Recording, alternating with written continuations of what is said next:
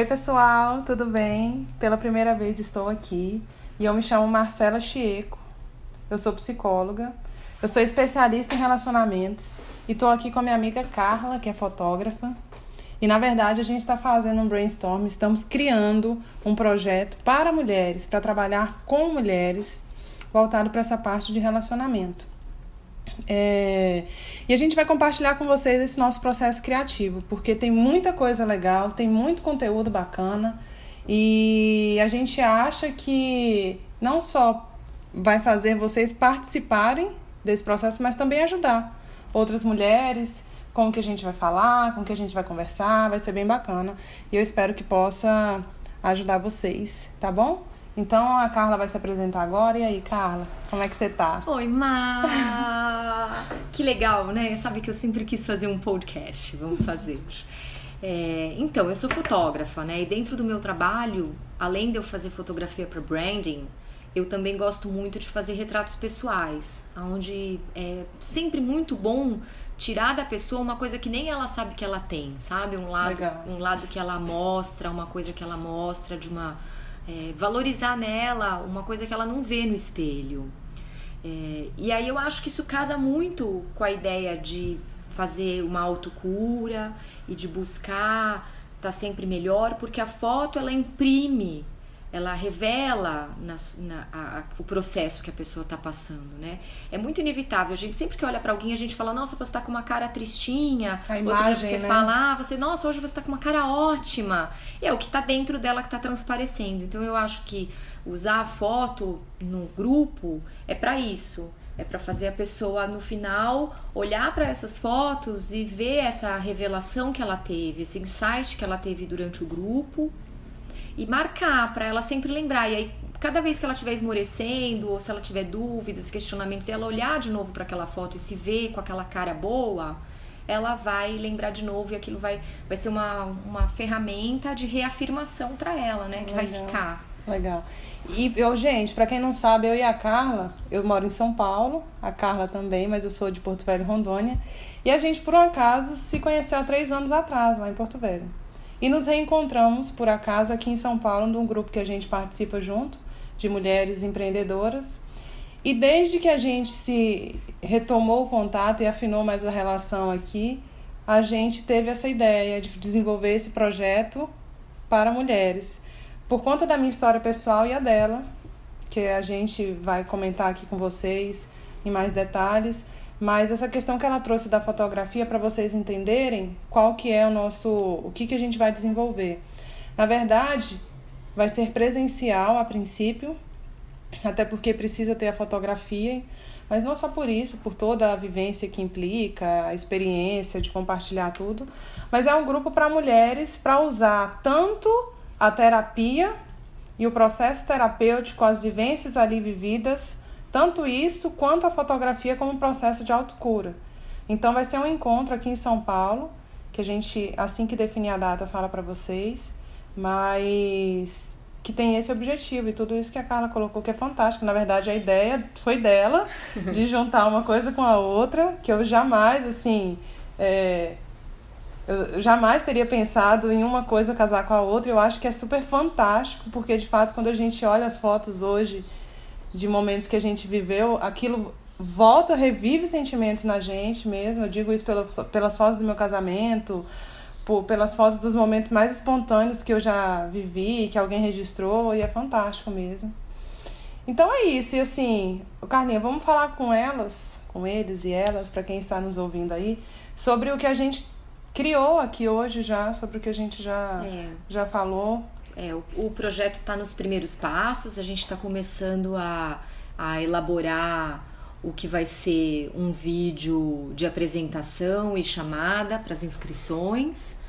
E a gente está querendo é, usar isso como uma ferramenta para as pessoas enxergarem, né? O, como elas podem se ajudar. E, e já, e já dizer para elas alguma coisa positiva, já passar para elas alguma, alguma coisa que dê uma força, uhum. porque eu acho que é, todo mundo hoje em dia está vivendo, todo mundo passa por momentos difíceis, né? Até mesmo, até mesmo a gente nos nossos casamentos sim, felizes de agora, sim, que não são perfeitos não e são nunca perfeitos. vão ser. É, tem muitos dias que a gente ainda titubeia ou lembra de coisas que passou e dá uma e dá uma, né, e dá uma chateada, uma aborrecida, você fala, nossa, ainda, puta, como eu pude passar por aquilo, como eu pude me deixar viver aquilo. Uhum. E a gente tem que sempre enxergar de uma forma positiva, pensando que tudo que a gente passou transformou a gente e hoje a gente tem o a gente tá colhendo coisas boas porque a gente viveu aquelas ruins antes. Sim, exatamente, que é o tema que a gente conversou aqui hoje. Pessoal, eu tô um pouco ansiosa para querer falar tudo para vocês, mas é o seguinte: a gente vai falar o passo a passo dessa nossa criação, mas ao mesmo tempo que a gente vai falar do passo a passo, a gente vai falar do conteúdo, porque as duas coisas caminham juntas, né? Então, assim, quando a gente pensou é que a gente vai divulgar pelas redes sociais esse projeto, enfim. E aí a gente falou: não, vamos criar vídeos, três a quatro vídeos, em ordem e com uma certa estratégia para que a gente possa divulgar e fazer a chamada para as pessoas. O que, que a gente coloca no primeiro vídeo? Primeiro ponto. A gente pensou como que podemos nos conectar de cara com o nosso público, com quem a gente quer, o público-alvo.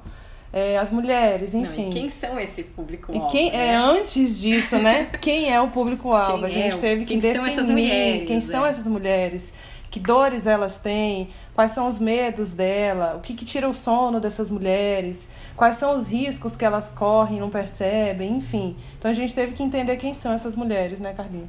E, e para entender, pelo menos eu, para entender melhor quem são essas mulheres, na verdade eu tive que entender que essa mulher que hoje eu quero ajudar é uma que eu já fui um dia. E eu também. É. Então, eu acho que isso a é muito legal. A gente usou muitos exemplos da nossa vida para tentar dizer como a gente enxergava é. o que estava acontecendo com a gente e é. em que momentos a gente teve insights, que frases a gente usava, que frases as pessoas usavam para falar da nossa é. relação pra gente, é. de coisas que a gente não enxergava. É. Né? É, as martelas, coisas que ficavam martelando na nossa cabeça e aonde foi o turning point, né, da gente conseguir largar e sair é. dessa relação abusiva. É.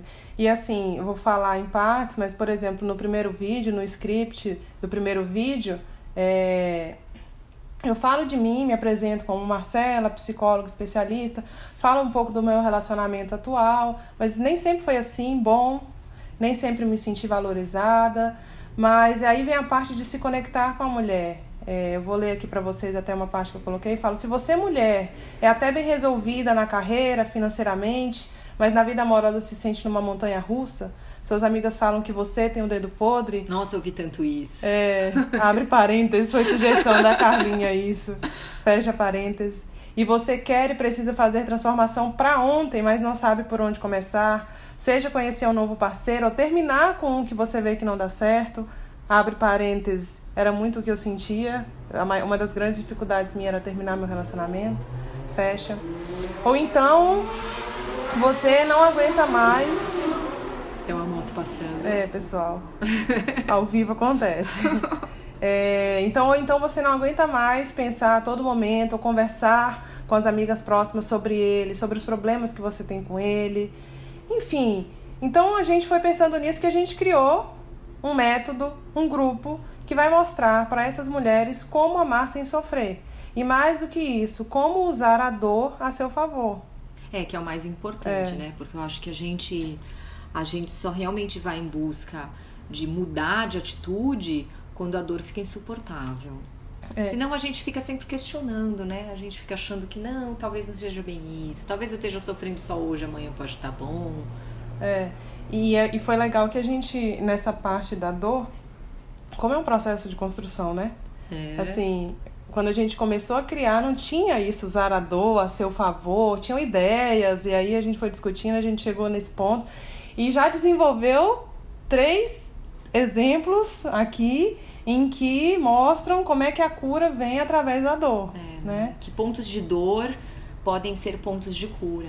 Exatamente. E aí, vem o primeiro ponto que a gente trouxe, que é quando a gente está no fundo do poço, quando a gente está sofrendo muito numa relação, Um professor meu sempre diz isso na faculdade. Quando você está no fundo do poço você bebe a lama, você só tem um caminho para seguir, que é olhar para cima, para a saída.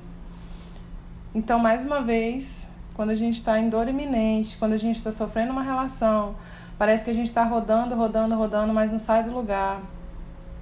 E a gente sente como se tivesse alguma coisa que é mais forte, que é mais, que é maior, que está ali emaranhado, não deixa a gente terminar, tomar decisões. Por exemplo, quando a gente sente culpa, ou pensa que vai decepcionar a minha família ou a dele, ou tem medo de ficar sozinha, não tem ninguém para recomeçar. Tem gente, eu até ouvi, que tem preguiça de recomeçar Ah, do tem. zero. Eu também escuto Fala assim, ai, isso. que preguiça. Ah, de... e daí fica naquela relação que infeliz pra caramba. É, fala porque porque, tem tem, preguiça. preguiça. Isso mesmo quando não tem filho ainda. É, Às vezes tem a dependência financeira, é, que aí é um problema um pouquinho que demora às vezes um pouco mais pra pessoa conseguir se livrar, É. que né? no meu caso não foi, e que eu acho super interessante. Não, nem no meu. e peculiar porque quando eu vi eu não tinha é, dependência financeira, eu não tinha filha, eu não morava na mesma casa, eu não tinha bens.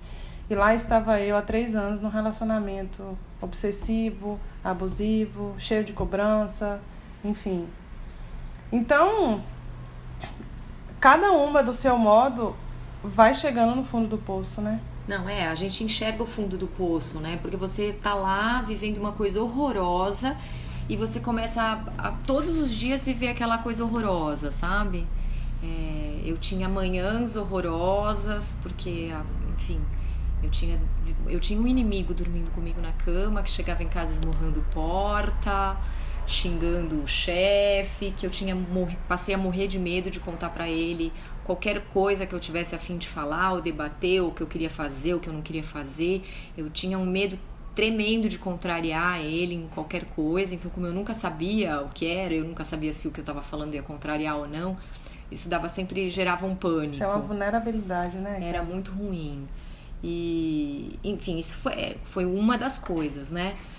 E eu acho que na hora que ficou tão ruim, eu só pensava, meu Deus, como eu vou sair disso? Como eu vou sair disso? Eu já tô tão emaranhada com a família, eu tenho a família, o que, que eu faço? Com, é, eu era bem apegada ao pai dele, eu tinha um- uma ligação muito legal com o pai dele, e eu pensava, como assim? O que, que eles vão Parece achar que à e medida pensar que de o tempo mim? vai passando, piora, né? É vai mais piorando, difícil terminar. vai ficando mais difícil, porque aí você já passou natais juntos, você já passou quantos jantares e almoços de família. Já fez, já tem os planos. Já tem é. planos, é. E eu ainda tinha o agravante de morar com ele em outro país, só morava nós dois, eu não tinha nenhum amigo particular meu, todos os amigos que eu tinha eram amigos dele.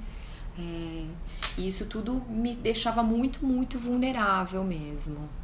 Mas teve o dia Teve o que eu dia. falei, eu É. não vou, eu não posso ter essa vida daqui 10 anos. Eu É. não posso estar É. nessa situação daqui 10 anos. Eu tenho que fazer alguma coisa pra isso mudar. É. Porque aí é é aí que chega o momento que simplesmente o sofrimento toma conta da gente de um jeito que. numa proporção tão grande que parece que não tem como ser não, pior. com certeza. Eu acordava vomitando, pra você ter uma ideia. Hoje a gente ri, né? Hoje. Ele saía pra Hoje- trabalhar e eu ia pro banheiro vomitar. É, eu lembro que eu ia pra igreja, eu sempre. Desde, quando eu era criança eu não gostava de ir pra igreja, não. Odiava, porque era obrigação, É. que minha mãe obrigava, vai de manhã, domingo de manhã e tal. Mas depois que eu virei gente, eu passei a ir sozinha nos domingos. E aí eu ia todo domingo sozinha. Com esse meu namorado ou sem ele, era incrível que quando eu ia na comungar, na hora de comungar, mas eu chorava tanto, chorava tanto De tanto sentimento de culpa que ele embutia em você. de... Olha, e era uma coisa assim que parecia que tava aqui na garganta, sabe? Assim, é, entalando e que eu não sabia o que que era, como é que, o que que eu fazia. Menina, era uma coisa, aí eu olhava pro, pro, pro padre, hoje dá pra rir, mas na época eu ia andando e tal, pegava a hoxa, aí quando eu olhava no olho do padre, que era meu conhecido, é assim, ah, da paróquia mesmo. Sim, é, te acompanhou. Aí ele né? olhava no fundo dos meus olhos assim, menina, eu desabava. Aí é como se aquele olhar dele falasse assim, o que que tá O acontecendo, que você tá filha? fazendo com você mesma. né? E ao mesmo tempo, Deus te abençoe, Deus te cuide, mas É. o que que você, o que que tá acontecendo com você? E aí eu me senti, era era um momento que eu me sentia tão impotente que eu pegava aquela hoxa com a sensação de Deus faz por mim alguma coisa que eu não consigo fazer mais. É, você depositava uma esperança naquele momento é, ali. Porque né? eu, era é como se os seus olhos pedissem pro, pro padre um socorro. É, alguma é... coisa assim que nem eu, se fosse para dizer em palavras, eu acho que eu conseguiria dizer o que, que eu tava sofrendo. Por quê? Chegou num nível esse meu relacionamento que eu fiquei obsessiva, que eu fiquei. É, não controladora, mas eu fiquei dependente. Eu fiquei dependente da relação, codependente da relação. Eu ficava ali assim, nossa. É, porque vira uma roda, né? É, um aí eu queria terminar. Aí eu falava, não, mas se eu terminar, aí vai passar um tempo, ele vai ficar com outro. Eu imaginava ele com outro, eu falava, não, ele não vai ficar com outra, não, não quer. Sabe uma coisa doentia? É. Doentia? Não era é, só porque... por amar, assim, né? O amar em si. Era uma coisa doentia, cara doentia. É uma conexão, uma conexão errada, né? Baseada no conceito errado do que é amor, né? É, exatamente. E aí chega esse momento que estamos no fundo do poço. E aí a gente bebe a lama e aí vem o que você falou para mim antes, que ainda tem uma tentação muito grande por a gente se fazer de vítima, de coitada, de vulnerável, de enfim, tem é, uma tentação. Não... É, e também porque às vezes quando você tá lá no fundo do poço, bem coitada, você recebe uma atenção dos familiares ou dos amigos que você só tá recebendo porque você tá lá coitada no fundo do poço, tá Mas tá todo isso... mundo preocupado. Então aí você também às vezes se apega nisso. É. Tem, um, tem uma questão aí. Você é. se apega num, nisso e uma num, manipulação. Numa manipu é. é. Mas, mas no meu caso, Marcela, minha família não sabia de detalhes do que eu vivia, não. É, a minha também não. Ninguém sabia. Então, assim, a Marcela contava para os outros só o que o fulano me fazia, assim, de raiva ou de coisas contáveis. Coisas Exato. que dentro, dentro de um aceitável eu podia falar. Mas não sabia de detalhes. Que inclusive estou escrevendo meu livro contando detalhes sobre as coisas. Mas não sabia de certas agressões. Não sabia que, ah, enfim, sabe, não sabia de puxão de cabelo, quebrar o óculos numa festa e, e bate não sei aonde, tapa no rosto. É. Não sabe disso. Então, assim, no meu caso, Marcela, esse joguinho era mais eu comigo mesma e com ele, assim. Ao mesmo tempo eu me sentia culpada, porque ele tinha essa capacidade muito grande, eu deixava ele me fazer sentir culpada, mas eu ficava assim, nossa, eu sou coitada. Tá vendo o que você faz comigo? Sabe? É, é esse joguinho que não vai levar a gente a lugar nenhum, né? Então, na verdade, chega no fundo do poço e a gente só tem para olhar para cima. Ainda bem que tem pra cima pra é, olhar. Ainda né? bem que tem pra cima, que nem ninguém tampou esse Ou que a gente não tava cega, né? É, exatamente. E aí que é o momento que a gente, que é o turning point, que a gente não necessariamente porque a gente chega lá no fundo que a gente encontra a saída, mas quando a gente chega e aceita que chegou. Ah, e é, aceita porque se você não aceitar que chegou, você vai achar que ainda tem mais poço para debaixo, né? E você vai ficar lá esperando para ver se o poço desce mais. É, e assim, eu acho que a dor a gente já, já vive, né? Quando é. estava naquele momento, a gente já sabia que vivia uma dor. Mas é preciso aceitar que o que tem de bom na relação já não compensa mais, já não vale mais a pena né? Tudo aquilo que tira a paz é caro demais. É caro demais, né? Então eu acho que essa aceitar a dor começa aí, o primeiro passo. Por isso que a gente fala da dor ser a nossa ser a, o ponto de cura, O ponto né? de cura. Que aí é o momento onde eu, Marcela, eu lembro de um dia eu estar no quarto, não lembro por quê, porque por várias vezes a relação era uma montanha russa. Hora estava muito bom, tudo intenso, maravilhoso, planos para a vida inteira, em questão de minutos acontecia alguma coisa, ele ficava puto, não sei, ciúme, desconfiança. Cara, olha que nível que ele chegava. Eu ia caminhar, que tem uma pista de caminhada lá na minha cidade, tinha, tem, né? Eu que não tô lá. Aí ia caminhar, gente, exercício diário, rotina, imagina, vida seguindo. Sim. Aí eu chegava da caminhada e ele falava assim: Mas quem que você cumprimentou lá? Quem que tava lá? Com quem que você falou?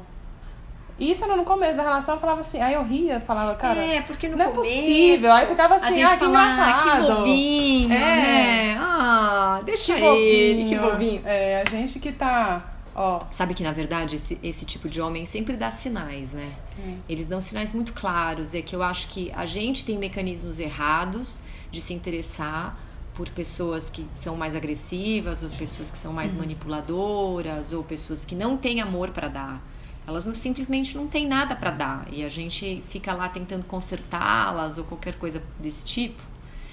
E aí a gente fica achando tudo fofinho, tudo que ela faz é fofinho, é legal, é divertido. É. E vai botando panos quentes. E vai botando né? panos quentes. E, e, essa questão que você falou me veio aqui na cabeça porque é o que eu chamo de termômetro do autocuidado.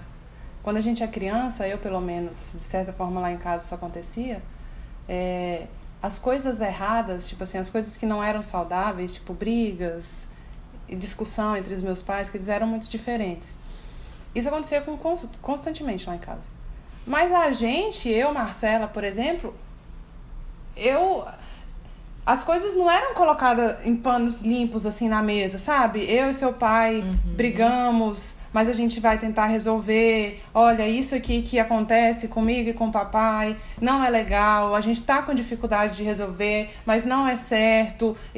Na verdade, não, eu não tô julgando meus pais. Eu, eu, não, eu mas acho na que verdade deve... a gente olha para isso e acha que esse é o mecanismo natural de uma relação. Acho que qualquer relação é, é assim. É, e aí quando, eu, quando a criança tá olhando, eu, eu no caso, me voltando lá pra minha infância, aí eu tô lá, eu olho tudo aquilo, eu vejo papai e mamãe três dias sem se falar, mas ninguém fala sobre isso, por que estão sem se falar, se isso é normal, se isso não é normal, e eu tô observando, a criancinha tá observando e fala nossa, mas tem coisa esquisita aqui, isso, isso não é normal, isso não é legal. Mas ninguém fala sobre isso e agem como se fosse o natural, ou simplesmente, mundo, é. não, não vou meter os meninos no meio, tá tudo bem, ninguém fala sobre isso e tá tudo resolvido. Aí o que, que vai acontecendo? Eu vou começando a entender que o que eu percebo que não é bom é mentira. E aí vem o autocuidado, aí eu cresço. Uhum.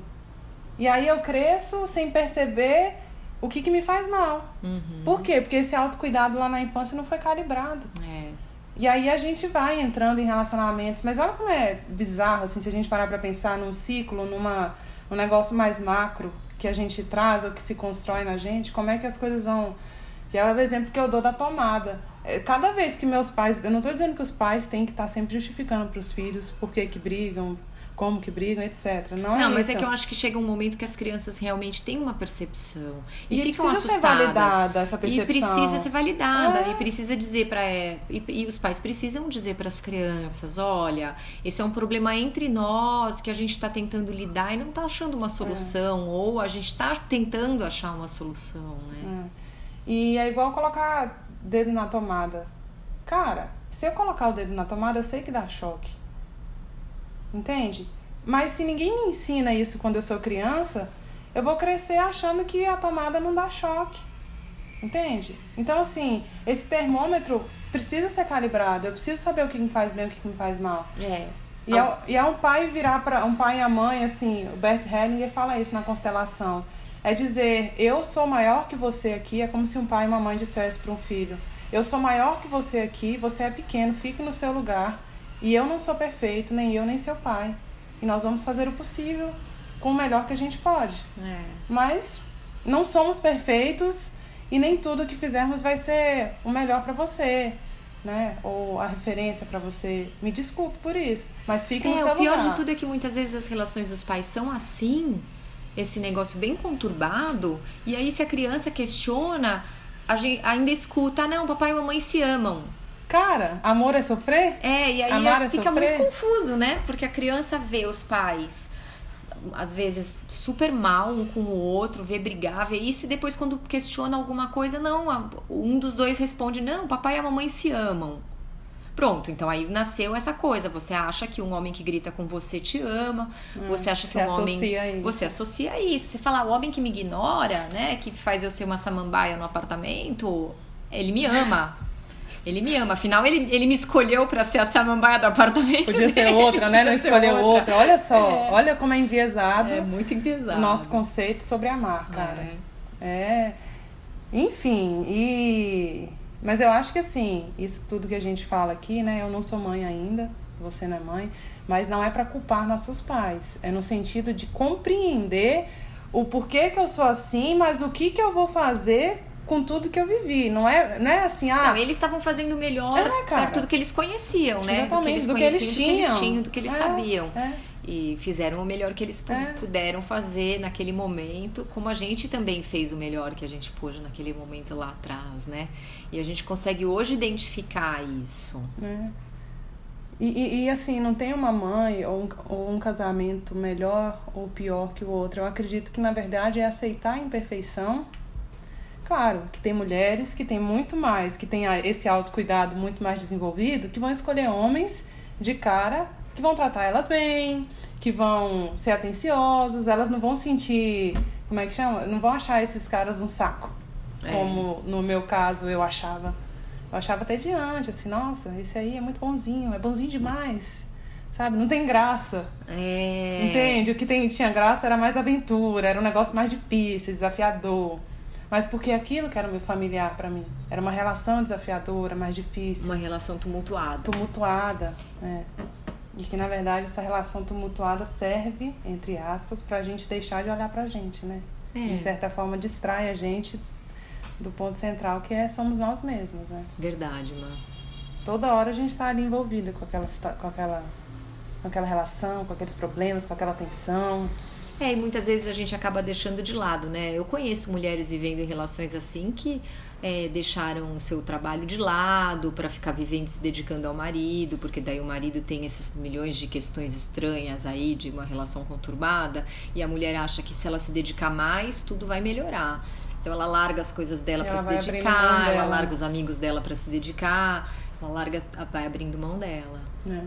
E aí vem um ponto que a gente comentou que ela reconhece muito mais ele, o que, que ele gosta, o que, que ele Sim, não gosta. conhece que muito que... melhor ele do, do que, que ela ela. mesma. Quantas mulheres, cara, eu não atendi na Defensoria Pública quando eu trabalhava lá, eu falava assim, que elas chegavam lá em crise, né? Ou para separar, ou numa ação já de guarda, de divórcio. Aí eu falava assim, tá, porque elas falavam, ah, mas que quando eu faço isso, ele reclama.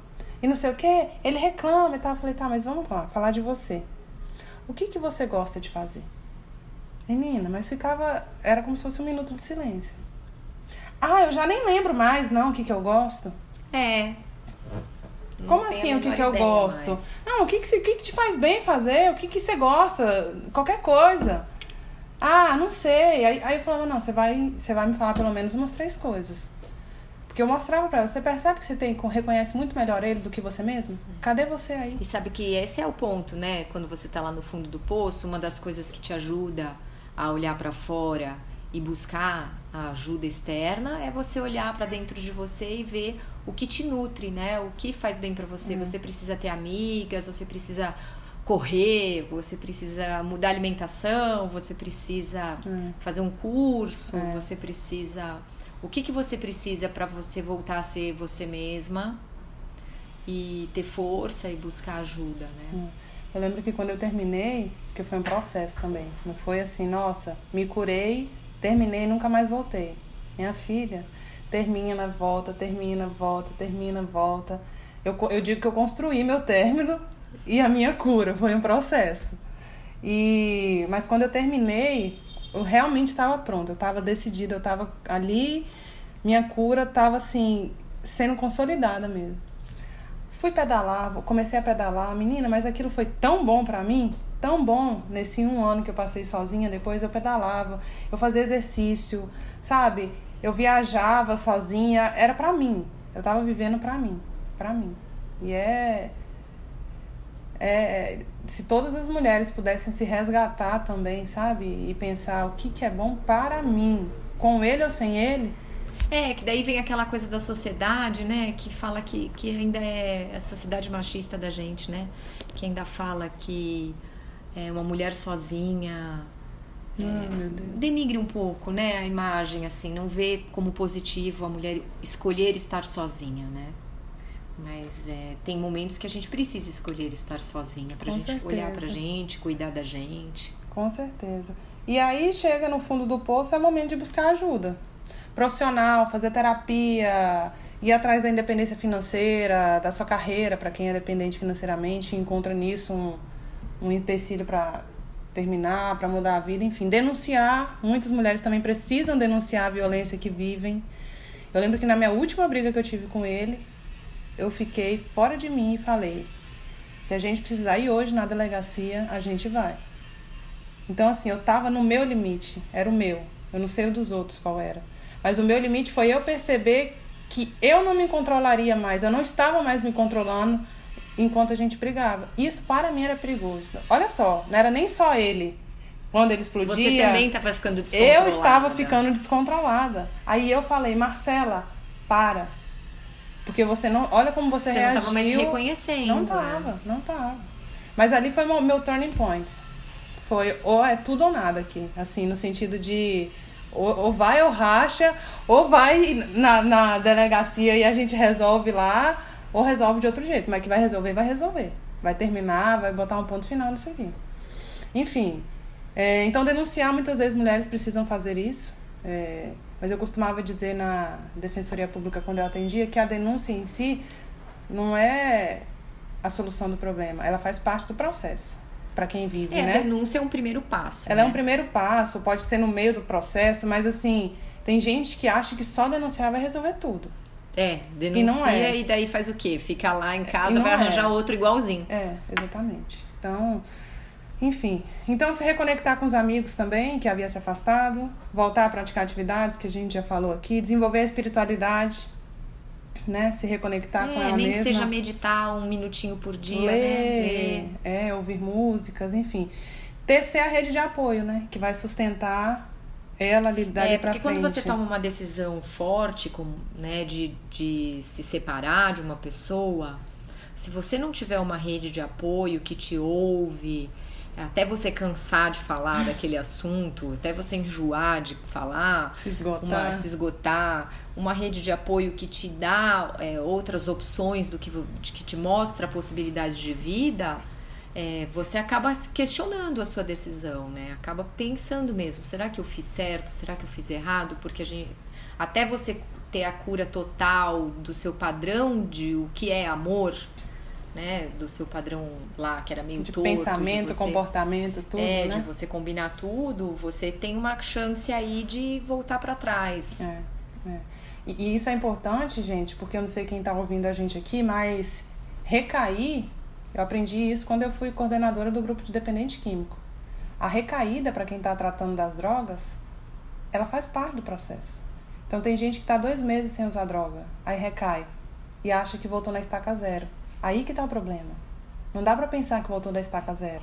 A recaída ela faz parte, ela constrói o processo de abstinência. Mas quando você recai, você pode voltar para o tratamento mais forte do uhum. que antes.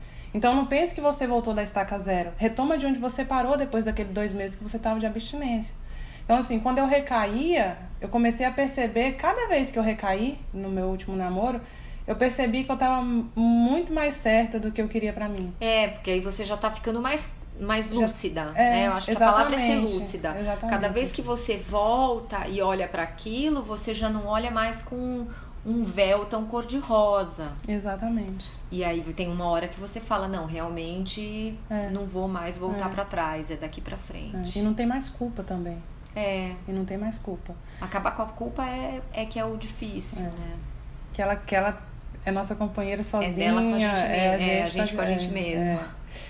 Mas eu acho que é isso, pessoal. Então, assim, cada uma no seu tempo, cada uma com a sua dor, cada um tem o seu poço, seu, sua profundidade de poço diferente. Mas a questão é, seja qual for a sua, a sua dor, abrace, aceite-a e comece a se curar. É... Nos próximos vídeos, a gente ainda tem dois vídeos para produzir, né, Carlinha? Mas uhum. a gente vai trazer para vocês aqui conteúdo quando produzir eles, enfim. Mas eu acho que, pelo menos eu gostei dessa partilha. Espero que tenha, que ajude alguém aí com alguma coisa que a gente trouxe, né? Sim. E eu acho que é isso. Nos vemos no próximo vídeo. Esse foi o primeiro de Uhul! muitos que virão. Vamos fazer muitas coisas para usar a nossa experiência para ajudar outras mulheres a não passarem pelo que a gente passou ou a não demorarem, não ou sofrerem não demorarem, tanto, sofrerem tanto. para sair do ou a se manterem na sua decisão certa, é, né? Exatamente. A gente pode tentar ajudar. Eu acho que passar passar a nossa experiência pessoal pode sempre é, ser uma voz de ajuda e de apoio para outras pessoas em situações similares. Exatamente. E é isso aí, vamos continuar usando a nossa cura para curar outras pessoas. Uhul. Um beijo, gente. Fica com Deus.